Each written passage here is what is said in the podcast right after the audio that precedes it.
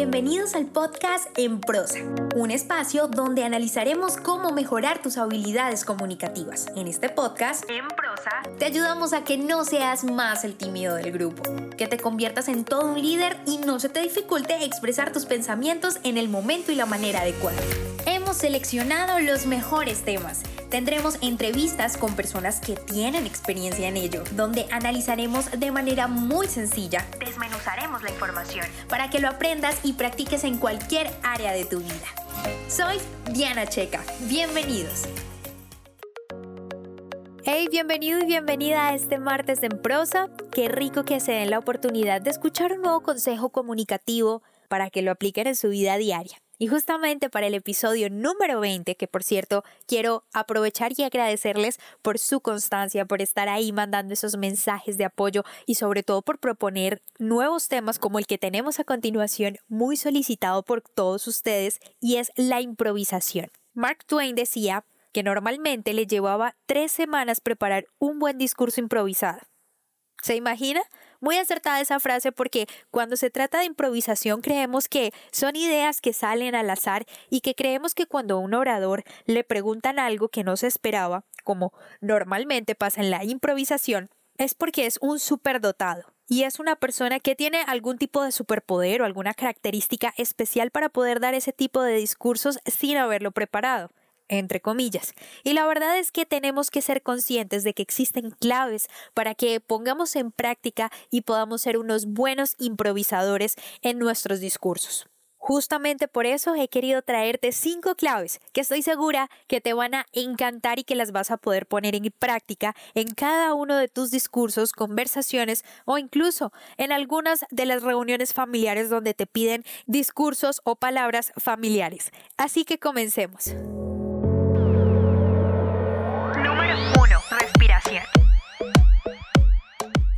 La respiración es nuestra mejor aliada. En el acto de improvisación, es un acto inesperado, una pregunta, algo que tú no esperas, cuando respiras logras mitigar los efectos del estrés.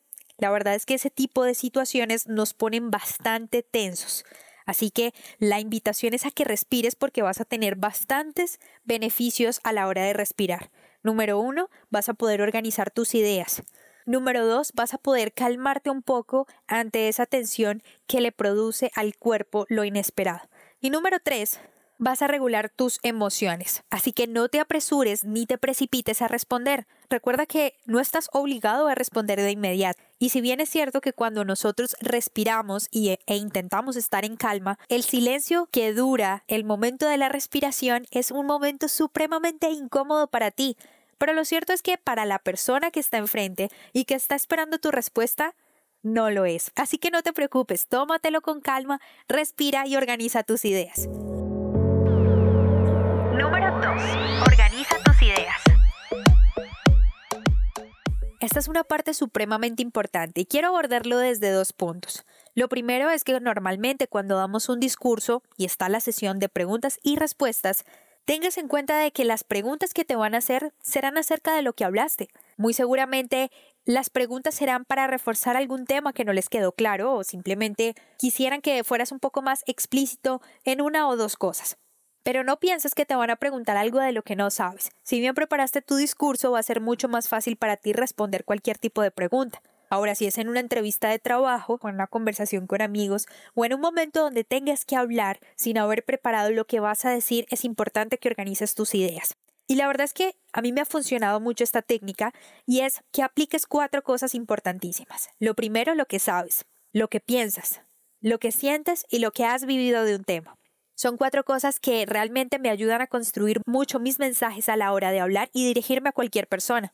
¿Por qué? Porque ahí tendrás tu respuesta organizada. Si el tema es acerca de la nutrición, a la primera hora de la mañana o la nutrición en el desayuno, si la pregunta es acerca de la importancia del desayuno a primera hora, tú podrás decir lo que sabes acerca de eso. ¿Por qué es importante el desayuno en la primera hora del día? Cuando nos levantamos, venimos de un ayuno de 8 horas prácticamente y es importante que consumamos un alimento que le dé al cuerpo todo lo que gastó durante las horas que dormía, que es donde el cuerpo se repara. Así que los alimentos que consumas son súper importantes y no pueden ser calorías vacías, es decir, no puede ser un pan con un café porque no te va a aportar lo que necesita realmente tu organismo.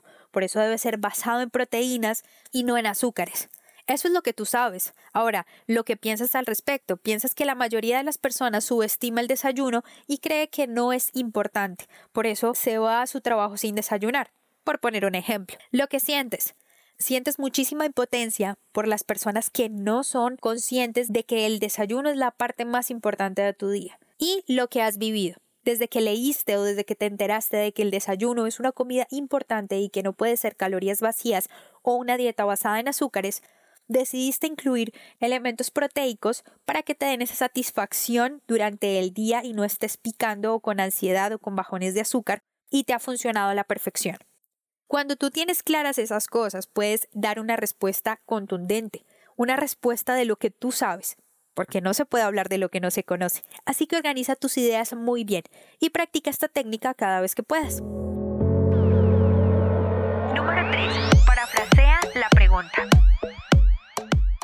Parafrasear la pregunta es una técnica importantísima y ayuda muchísimo dentro de la improvisación. Sobre todo cuando vas a responder una pregunta, es importante dos cosas. Primero que parafrasees la pregunta porque te va a ayudar a organizar todas esas ideas, a calmar un poco la tensión porque estamos respirando y por supuesto también te dará la opción de que al parafrasear la pregunta en el caso de que no entiendas, el entrevistador se dé cuenta de esto.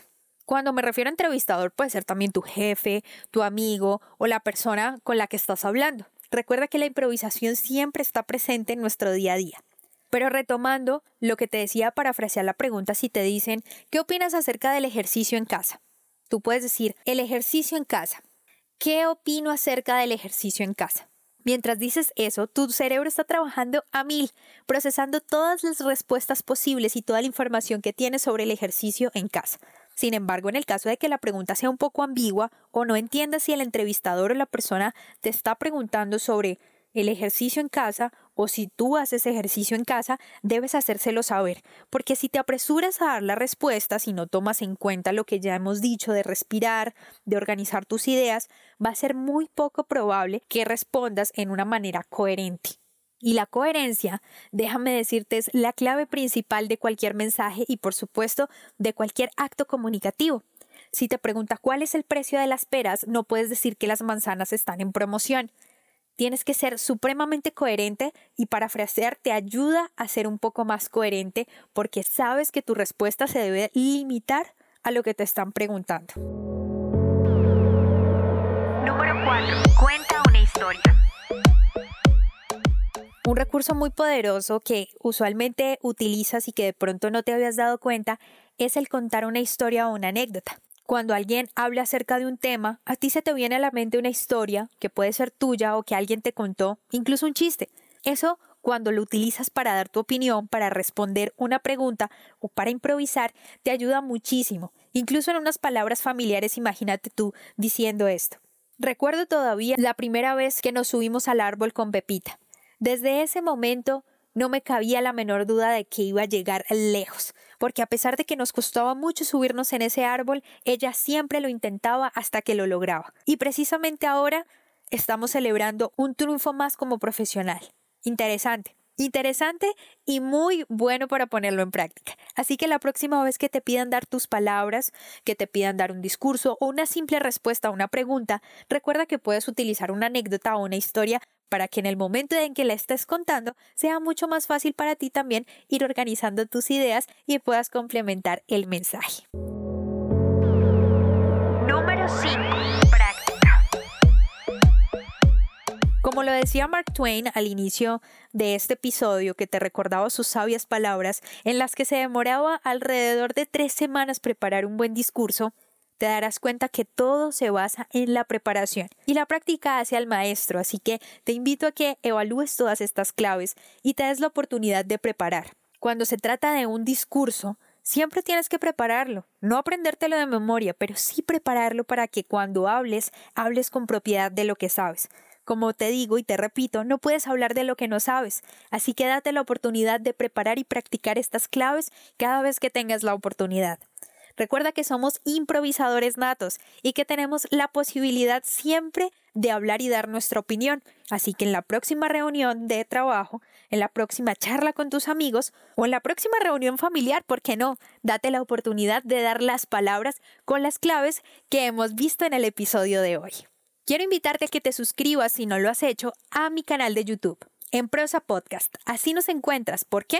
Porque vamos a tener una sorpresa dentro de muy poco, así que tienes que estar pendiente. Y también te invito a que compartas este episodio con las personas que tú crees le pueda interesar estas claves y por supuesto que les interese aprender consejos comunicativos.